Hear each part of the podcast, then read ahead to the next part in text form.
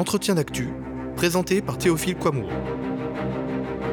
On est déjà dans une crise financière, avec Paul Jorion.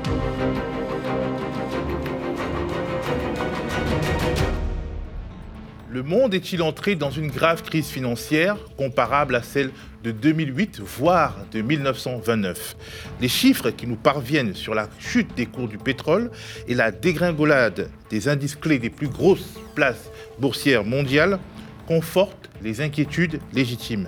Mais les questions demeurent. Comment expliquer le vent de panique sur l'économie mondiale? Quelle sera sa durée et sa profondeur? Pour répondre à ces questions, nous avons fait appel à Paul Jorion, anthropologue, ex-trader. Il est célèbre pour avoir prédit la crise des subprimes de 2008. Forcément, nous nous tournons vers lui pour avoir quelques clés de compréhension de ce qui se déroule sous nos yeux. Bonjour Paul Jorion. Bonjour. Alors Paul, aujourd'hui nous sommes le 10 mars 2020. Nous enregistrons en fin de matinée. Avant de monter sur le plateau, nous avons regardé les informations et constaté un rebond, un léger rebond des places financières mondiales, notamment du CAC 40. Alors est-ce qu'on peut penser que les choses rentrent progressivement en place après la journée catastrophique d'hier ou c'est juste un effet euh, mécanique euh, qu'il ne faut pas euh, trop surestimer?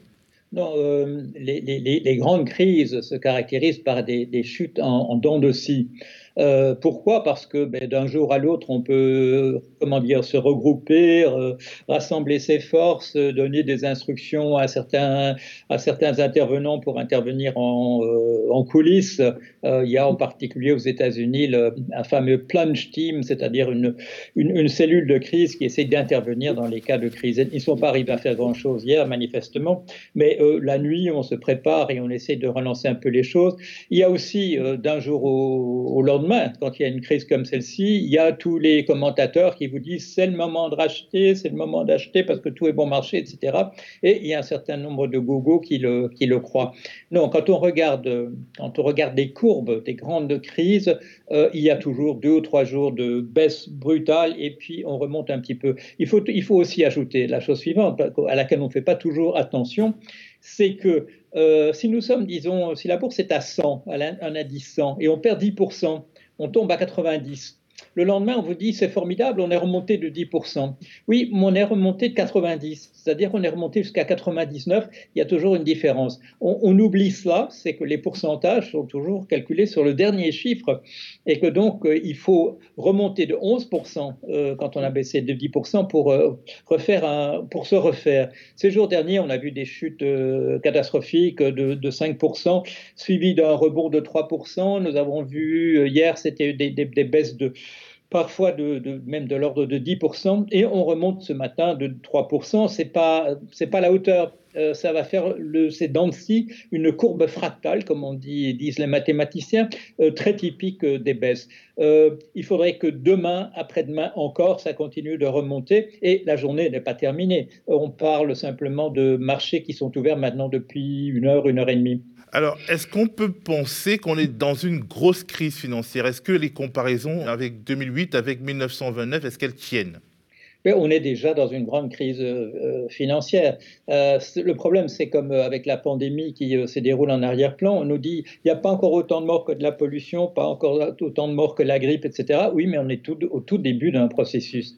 Et surtout, c'est un processus extrêmement violent. une chute comme hier, une chute de 30% du prix du pétrole, c'est des choses qu'on n'a jamais vues. Alors oui, on est déjà, on est déjà dans une énorme crise financière.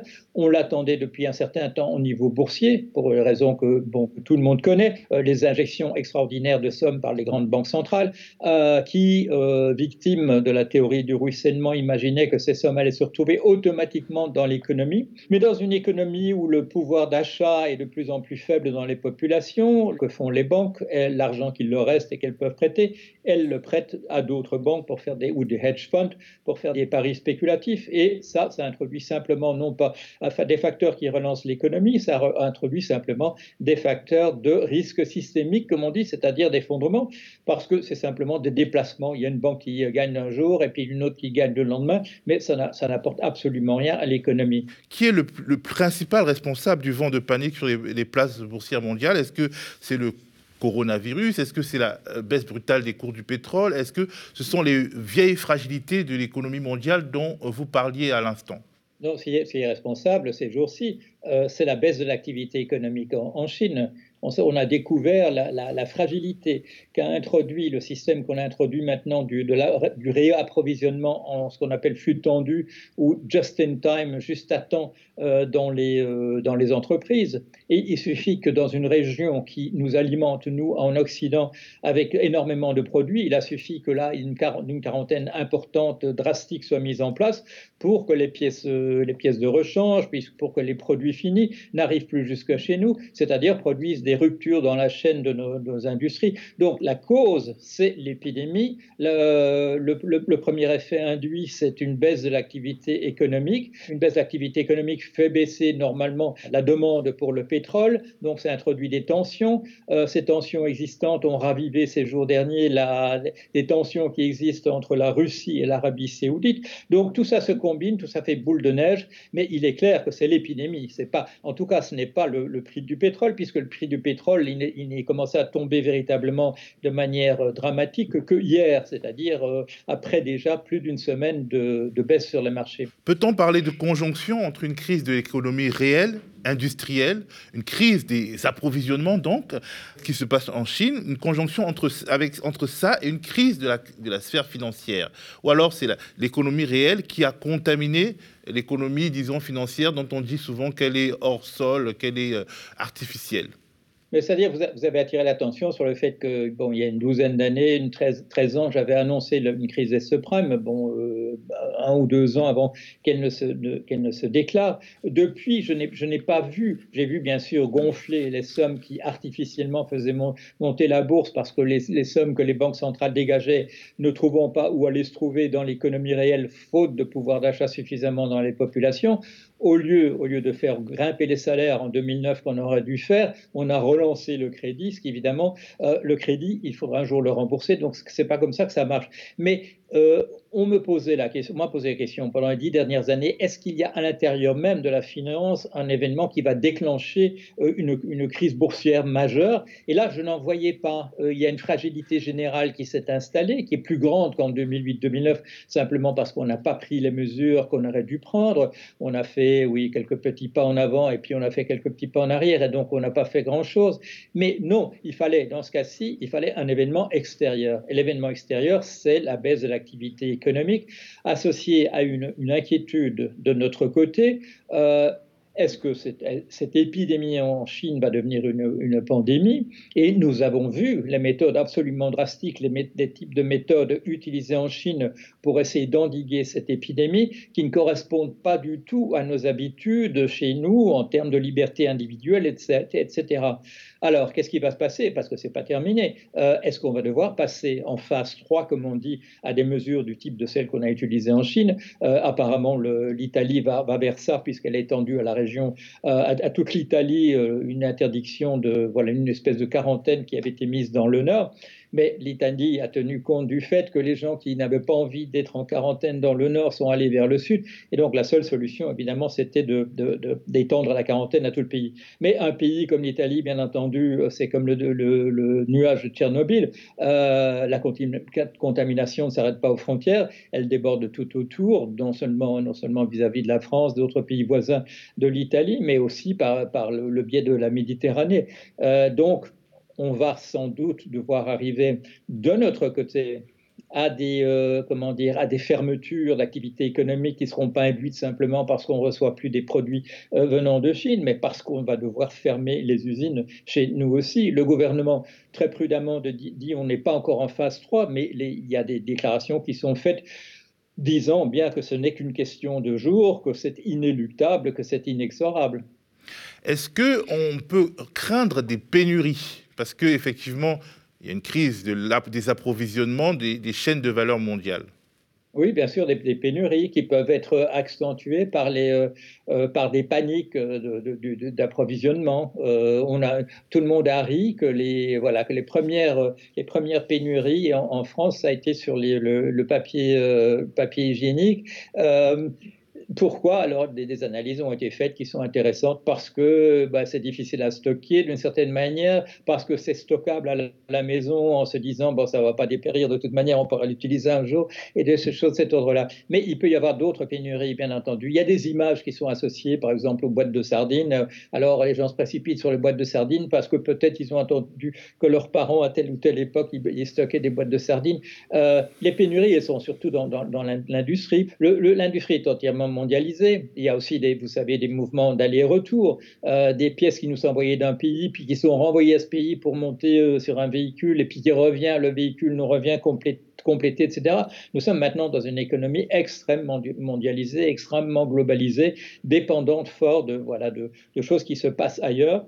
Et comme nous avons pris l'habitude de ne plus travailler sur ce type de produits vraiment très industriels ailleurs, ils sont, leur production est concentrée dans des pays qui, sont, qui ont, par, rapport à nous, un moins, un moins disant social, ce qui fait que le travail est, moins cher. Et ce sont des pays de grande densité humaine où, voilà, nous l'avons vu, des, des, épidémies peuvent, peuvent démarrer et puis se répandre en fait sur le reste du monde. Et une inquiétude sur les marchés américains, il faut quand même ajouter, euh, il y a une inquiétude qui est liée à la gestion du pays par, par M. Trump. M. Trump fait des déclarations sans cesse par, euh, par, Twitter ou autrement qui sont en contradiction totale avec ce qu'on dit dans son entourage. Euh, il, fait une déclaration, le, ministre euh, se monte au micro et dit exactement le contraire du président, le président revient pour dire le contraire de ce qu'a dit le ministre. Bien sûr, cela introduit une inquiétude extraordinaire aux, États-Unis en particulier. Là, on a très très peur qu'on ne soit pas en mesure de, voilà, de, traiter, le, traiter la, la la, crise sur le plan épidémiologique. Quand M. Trump dit euh, il vaudrait mieux que les gens qui sont dans ce paquebot euh, de croisière, euh, il vaudrait mieux qu'ils ne descendent pas, et on s'attend à ce qu'ils disent quelque chose de l'ordre de, la santé ou épidémiologique, parce que ça va faire augmenter les chiffres aux, États-Unis d'infection. ça, c'est le président, malheureusement, que ce pays a, qui est encore la plus grande puissance économique, et il n'y a, y a plus de pilotes dans l'avion. Est-ce que les banques centrales sont en mesure aujourd'hui d'endiguer le phénomène? Que font-elles? Que fait la Réserve fédérale américaine? Que fait la BCE Est-ce qu'elles ont le pouvoir sur les événements? Mais non, M. Powell, à la tête de la Fédérale Réserve de la Banque centrale américaine, M. Powell dit très bien, à chaque fois qu'on lui renvoie la balle, en disant Mais écoutez, non, ça, ce sont des questions de, euh, politique économique, ça, ce sont des, questions de, politique financière, mais pas au niveau des banques centrales. Les banques centrales ont, des rôles extrêmement limités. Euh, les, banques centrales sont là, et c'est leur définition principale, euh, pour assurer la stabilité des prix. parfois, il est mentionné en plus, c'est le cas aux États-Unis, c'est le cas pour la Banque centrale européenne qu'elles doivent s'occuper du, plein emploi, mais, c'est tout. Euh, leur levier, c'est le, les quantités, quantité d'argent qui circulent dans l'économie, ce sont les taux directeurs, c'est-à-dire les, taux à court terme. Ils peuvent aussi agir euh, sur les cours à long terme, mais là de manière indirecte, en achetant ou en revendant des obligations d'État. Mais leurs moyens sont, sont limités. Il y a, à côté des banques centrales, il y a des ministères de l'économie qui doivent s'occuper de l'économie. La BPI, la, Banque publique d'investissement, a déjà décidé d'investir massivement dans le soutien aux valeurs du CAC 40. On parle de 10 milliards d'euros, dont 2 milliards d'argent public. Est-ce que c'est une fausse bonne idée? Non, c'est une bonne idée parce qu'on on, le sait bien. Euh, on, l'a vu, la, fragilité finalement du, euh, du, système financier en, 2008, il s'est écroulé sur des questions de, monétaire. Euh, c'est quand, quand sur les marchés monétaires, c'est-à-dire en fait le, marché où on achète et où on revend des obligations, de la dette à, court terme, quand un dollar sur le papier ne valait plus que 99 cents et le système s'est écroulé à partir de là. Donc ça, on a retenu on sait que là, il faut intervenir. Et malheureusement, dans, un, monde comme le nôtre, c'est-à-dire parce que l'économie ne, demande pas suffisamment d'argent, non pas, je ne parle pas des consommateurs, mais je veux dire des, économies pour produire, des entreprises pour produire quelque chose, il y a des sommes qui sont disponibles pour la spéculation, qui sont des sommes absolument énormes. Et on avait vu récemment sur le marché du repo aux États-Unis, Repurchase Agreement, c'est un, marché où on peut obtenir de l'argent au, jour le jour, euh, ce sont les hedge funds qui avaient déstabilisé ce, marché-là. Alors, tant qu'on n'interdit pas les hedge funds, il faut les alimenter parce que ce sont des facteurs de risque systémique. Il y a tout ce qu'on appelle voilà, la, finance, grise, le, secteur peu réglementé. Euh, tant qu'on ne l'a pas interdit, il faut le soutenir parce qu'il peut entraîner tout le reste avec lui. Mais les, citoyens peuvent en avoir marre parce que quelque part, ils ont l'impression euh, de voler au secours euh, des banques euh, régulièrement. Le SMICAR et l'imposer de base a l'impression de subventionner les milliardaires et ça peut être très énervant. Ben, c'est tout à fait le cas, oui, bien entendu, et on le sait. Et moi, c'est une chose que je répète depuis 2008, c'est une chose que j'ai observée sur mon blog avec d'autres en, direct. Quand, les, gouvernements se sont endettés massivement pour sauver le, le secteur financier, y a la moitié de l'argent est passé à des pertes économiques, voilà, des gens qui avaient acheté des obligations, il fallait, euh, il y avait un risque de non-remboursement, etc. Mais la moitié de la somme, la moitié de la somme, ce sont purement et simplement des paris spéculatifs entre banquiers. Et nous avons payé ces sommes qui sont des centaines, de, milliers de, de, milliards, non seulement pour relancer l'économie, mais aussi pour sauver ces gens qui se sont remis aussitôt à faire exactement la même chose. Vous vous souvenez peut-être ce banquier en 2008, euh, à la fin de l'année, qui a dit, et ça fait rigoler tout le monde, ne vous inquiétez pas, nous sommes les grands responsables de ça, mais c'est nous, nous qui remettrons tout ça en place. Et tout le monde riait parce qu'on se disait, on va, on va les empêcher. Mais le rapport de force n'a pas changé et ces gens sont parvenus à rétablir la situation à l'identique par rapport à ce qu'elle était avant. Mais comment on peut arrêter leur irresponsabilité Comment arrêter l'irresponsabilité bancaire? Comment éviter d'avoir à, chaque fois, toutes les décennies, euh, à endetter euh, les pays, donc euh, à, créer de, la fiscalité sur les citoyens ordinaires pour sauver des, grands irresponsables? Qu'est-ce qu'il faut faire? Il y a plusieurs choses à faire. une que je recommande, je la, recommandais déjà avant, avant 2008, quand je travaillais dans la banque, c'est rétablir les lois qui interdisaient la spéculation. Tout le monde crie en disant c'est abominable, la, spéculation, la spéculation va nous tuer, les, citoyens sont furieux. Il y avait en France jusqu'en 1885 deux, deux ou trois articles de loi qui interdisaient la spéculation et on les a abrogés. On les a abrogés en 1885. Je suis tombé là-dessus que l'explication, c'était pour lancer le grand empire colonial. Bon, alors c'était déjà pas une bonne idée de le faire, mais le grand empire colonial, on, l'a plus. Qu'on remette en place ces lois qui interdisent la spéculation. Alors on me dit la spéculation, c'est très difficile à, à, à définir. C'est absolument pas vrai. Ça tient dans une phrase.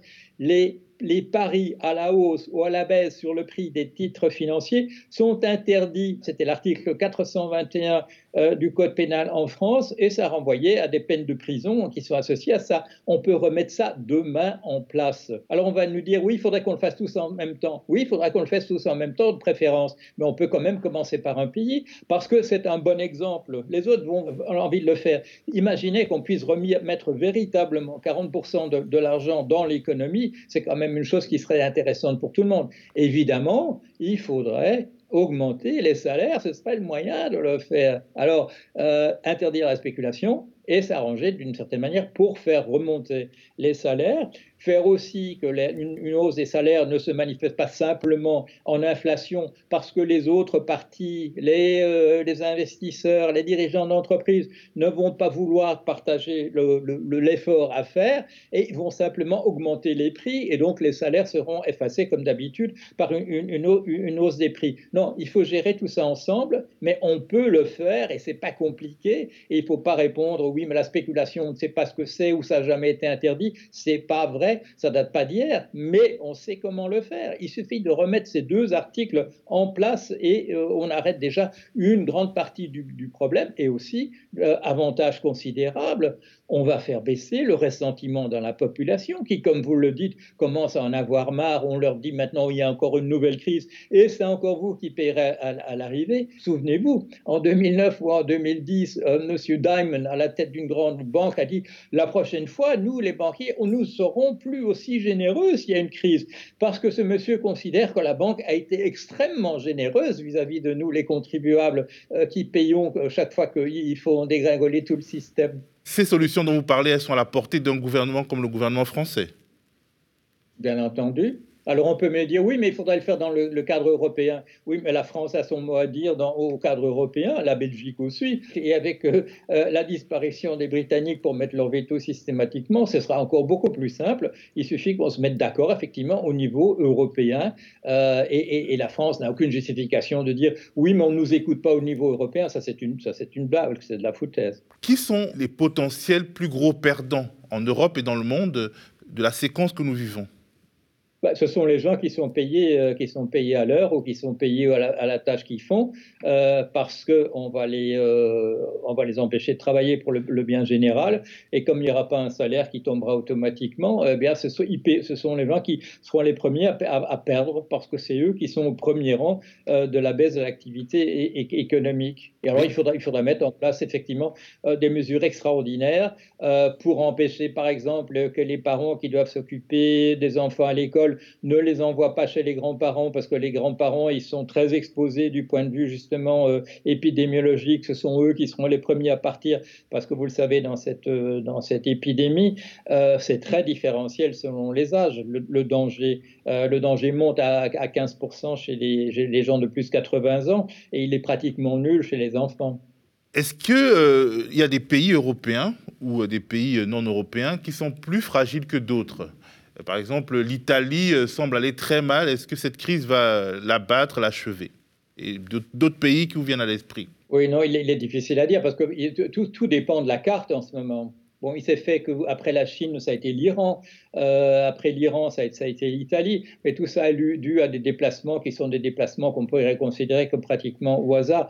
Non, euh, le pays le plus, en danger en ce moment, euh, c'est certainement les États-Unis. Et il suffit de regarder ce qui se dit dans les journaux américains en ce moment, parce que ça va à dia, parce qu'il y, a un, président convaincu que c'est un complot des journaux communistes, comme il dit, ou des démocrates, etc., que tout ça c'est un truc qui a été inventé purement et simplement euh, pour, euh, pour le faire tomber pour, pour l'empêcher d'être réélu. Et il, est alimenté par une presse d'extrême droite complotiste qui vient avec effectivement plein de pseudo-preuve euh, que, ce, que, cette épidémie n'existe pas. Donc le pays dans une très très grande impréparation. Vous savez aussi, il y a une très grande autonomie des États à l'intérieur des, États-Unis. Euh, donc chaque État peut aussi décider d'une politique plus ou moins adaptée, mais chaque État qui a une politique qui n'est pas bonne a des voisins euh, sur lesquels ça va déborder. Le, pays, à mon avis, qui risque le plus et nous risquons euh, beaucoup parce qu'il est central quand même à notre économie dans, le monde où nous sommes, c'est les États-Unis en raison de l'impréparation et des, contradictions qui sont là au sommet. Il y a une certaine interprétation qui veut que les Russes et les Saoudiens aient fait exprès de faire péter la baraque, notamment parce que les Russes sont furieux en raison des sanctions qui les touchent. La, Russie a une doctrine que nous appelons Gerasimov à tort ou à raison, mais ça n'a pas d'importance. La, Russie, qui est un pays relativement faible, surtout par rapport à ce qu'était autrefois euh, l'URSS, qui est un pays qui s'estime être spolié, c'est un pays qui imagine être et peut-être à raison être entouré par des puissances de l'OTAN qui lui sont hostiles et qui utilise, je dirais, des méthodes de pauvres pour se défendre, c'est-à-dire d'essayer de provoquer la zizanie à l'extérieur. Euh, on le voit, ils l'ont fait aux États-Unis en, soutenant euh, la, campagne électorale de Monsieur, de monsieur Trump. Ils l'ont fait en soutenant le Brexit euh, en, Grande-Bretagne. il y a un article hier dans la presse britannique qui montre que la, Russie, effectivement, activement essaye de, de provoquer des dissensions dans, les pays. Nous faisons probablement la même chose chez eux. Euh, je, dirais c'est, c'est de bonne guerre. Dans ce cas-ci, si la Russie s'est dit on peut encore enfoncer un peu plus des gens, des, pays qui nous sont hostiles, euh, effectivement, pourquoi aurait-il hésité? Avec cette crise sanitaire, industrielle et financière, n'est-ce pas euh, la mondialisation néolibérale qui en procès Le monde va-t-il changer? Est-ce que le rapport de force peut s'équilibrer? Il peut s'équilibrer dans la mesure où nous sommes, euh, comme vous l'avez dit, comme nous sommes furieux. Nous sommes furieux quand nos gouvernements ne font pas, euh, ce qu'il faut faire. Nous sommes furieux quand nous voyons que l'ultralibéralisme, dont, dont, la condamnation à mort a été produite par la, crise de 2008 qui a montré qu'il avait entièrement fait faillite, et nous sommes 13 ans plus tard, et on continue sur la même voie dans certains pays. Pourquoi? Euh, C'est pas un complot, c'est pas des dictatures, c'est nous qui votons pour mettre ces gens-là au, pouvoir. Alors là, il y a effectivement, il y a effectivement un danger. Mais il y un certain nombre de choses que nous pouvons faire, effectivement, comme nous venons déjà de le dire. Il y, a, un deuxième aspect, bien entendu, c'est l'aspect épidémiologie. Euh, là, ça n'a pas grand-chose à voir avec, l'ultralibéralisme, ça a à voir avec une certaine modernisation du monde qui a facilité les, contacts, qui fait qu'effectivement nous prenons euh, l'avion euh, probablement à tort pour aller ici et là sans faire très attention, et qui fait que il est très difficile d'empêcher une épidémie de ce type-là de se répandre. Mais ça, ça n'a pas, je dirais, essentiellement à voir avec l'ultralibéralisme, ça a à voir avec le monde moderne tel qu'il s'est développé, avec l'augmentation des contacts. On peut dire un certain nombre de choses sur euh, le protectionnisme, sur ce qu'il faudrait faire.